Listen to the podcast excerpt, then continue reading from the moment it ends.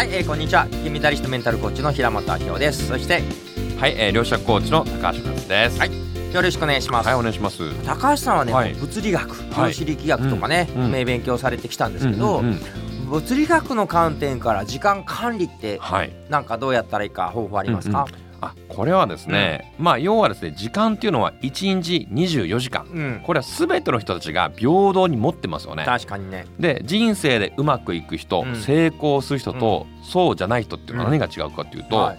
時間の使い方が全く違うんですよね。ああどう違うんですかね。はい、これは何かっていうとですね、なかなかうまくいかない人っていうのはですね、もうあれもこれもそれもいっぱい手を出してしまってですね、もうエネルギーが分散してしまってるという方が結構多いと思うんですね。でそうすると何が起きるかというと例えば、えーここに分厚い板があるとしますね。でこの分厚い板に、うん。えー丸太。うん。うん丸太でこの穴を開けようとしてますね。うん。これ穴が開かないんですよ。うん。これなぜかというと、うん。丸太は表面積面積がうん。大きいので、うん。えープレッシャーですね、うん。こう圧力が弱いんです。ね、うん。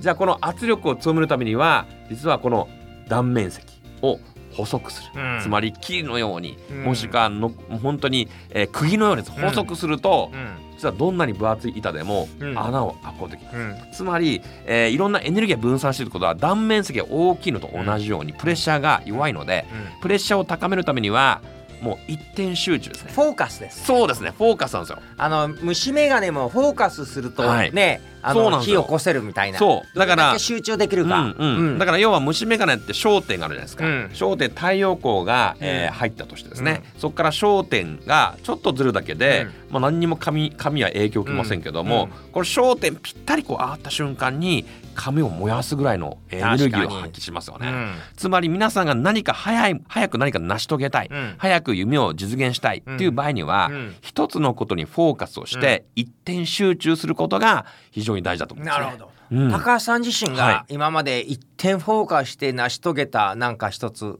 はいはい。二つ出来事ありますか、例えばですね、はい。えーまあ、去年「あなたの夢かなえもん」っていうね、うん。サンマーク出版が本出したんですね。はいはいはい。でこれが、えー去年の10月の18日これがうちの息子の誕生日にもう出すと決めたんですよ。はい。うんでそこでコミットしたんですけども、でもその、えー、23か月7月時点でうん。全く原稿できなかった。えー、普通難しいですよね。そうなんですよね。著者の方にも相談したら「えまだできてないの?」でそんなの10月18日無理だよって言われて。うんで、えーまあ、そこで原稿を書こうとしたんですけども、なかなか集中できない。うんなので、うん。まあ、例えば家にねうん。ソファーがあるとやっぱそこ寝込んでしまったりとか、うん。テレビがつけてしまって、うん。でもなかなか集中できない、うん。なのでそこでもうここはちょっとね一大決心をしてですね、うん。まあ、大阪で事務所を借りて、うん。集中できるスペースをね、うん作ったんです。うん。でそこでもう2ヶ月間ずっと集中して書いたら、もう通常よりも1ヶ月前倒しで原稿出来上がって、うん。なんと10月の18日ちゃんとですね、うえーうちの息子の誕生日に、うん。えーリリースができたという。すごいですね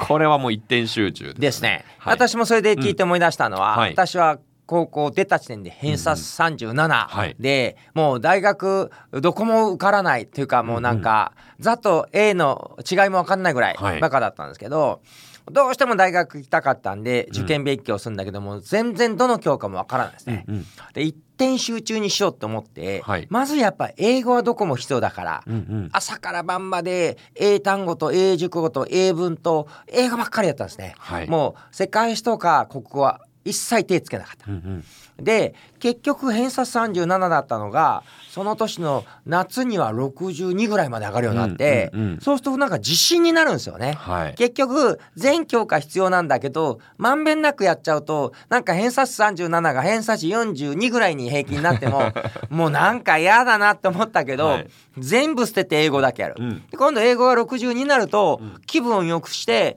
今度世界史の年表、はい。気分良くして漢文みたいな感じで、うんうん。やっぱ先に一個フォーカスすることですね。そうですね、まあこれはビジネスもそうですね。何か一つの授業で、うん。えー成功してから次の新規授業やるとか,、確かに。